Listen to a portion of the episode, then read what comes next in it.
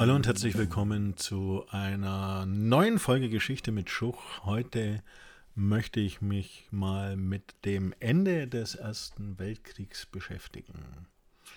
Nach dem Ausscheiden Russlands aus der Allianz der Kriegsgegner im Frühjahr 1918 hoffte die oberste Heeresleitung mit einer groß angelegten, letztlich aber auch verzweifelten Offensive im Westen die Wende für das Deutsche Reich zu erzielen.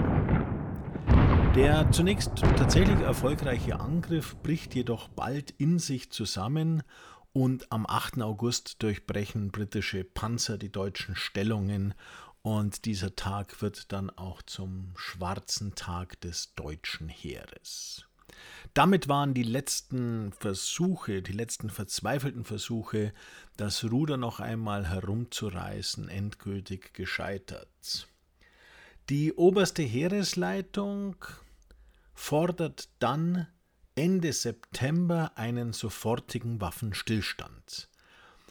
Hindenburg spricht in dieser Forderung davon, dass alles hoffnungslos sei, dass kein Siegfriede mehr möglich sei und dass das Weitermachen Wahnsinn wäre. Die Heimat war von diesem Offenbarungseid völlig überrascht, hatte doch die oberste Heeresleitung bisher immer nur fingierte Siegesmeldungen veröffentlicht und das eigens eingerichtete Bild- und Filmamt hatte die deutschen Soldaten stets siegesgewiss und heldenhaft dargestellt. Reichskanzler Graf Hertling wollte dann einen derartigen Frieden, wie ihn die oberste Heeresleitung forderte, nicht verantworten und trat zurück, woraufhin Max von Baden zum Reichskanzler ernannt wird. Dieser wendet sich nun an den amerikanischen Präsident Wilson mit der Bitte, dass doch dieser einen Frieden auf der Grundlage seiner 14 Punkte vermitteln solle.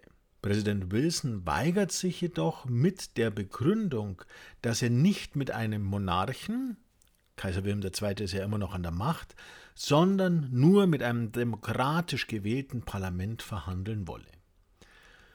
Das Deutsche Reich gerät daraufhin zunehmend unter Druck und es kommt am 28. Oktober 1918 zu einer Verfassungsreform, in der nun festgelegt wird, dass das Parlament über Krieg und Frieden entscheidet.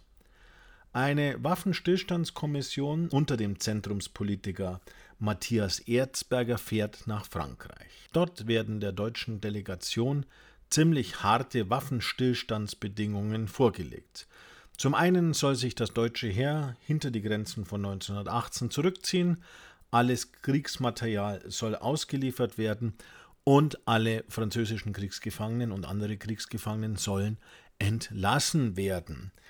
Matthias Erzberger fragt mehrmals in Berlin an, ob er diese Bedingungen auch annehmen soll. Und unter dem Druck erstens der drohenden Besetzung Deutschlands durch feindliche Truppen und zweitens, weil die Blockade durch England weiterhin aufrechterhalten wurde, was die Notlage, was die Lebensmittelversorgung in Deutschland betraf, weiterhin verschärfte, unterzeichnete dann die Waffenstillstandsdelegation am 11. November 1918 diesen Waffenstillstand. Damit war der Erste Weltkrieg zu Ende gegangen. Ein Krieg, an dem 65 Millionen Soldaten aus 27 Staaten beteiligt gewesen waren, der 8,5 Millionen Tote gefordert hatte, 21 Millionen Verletzte und 7,8 Millionen Gefangene oder Vermisste. Wohngebäude, Felder, Äcker und Wälder waren vernichtet, zahllose Existenzen zerstört, der Welthandel war zusammengebrochen und in vielen Staaten, unter anderem auch im Deutschen Reich, herrschte politische Unsicherheit. Mit dieser politischen Unsicherheit werden wir uns in einer weiteren Folge die einen genaueren Blick auf die Revolution in Deutschland wirft, beschäftigen.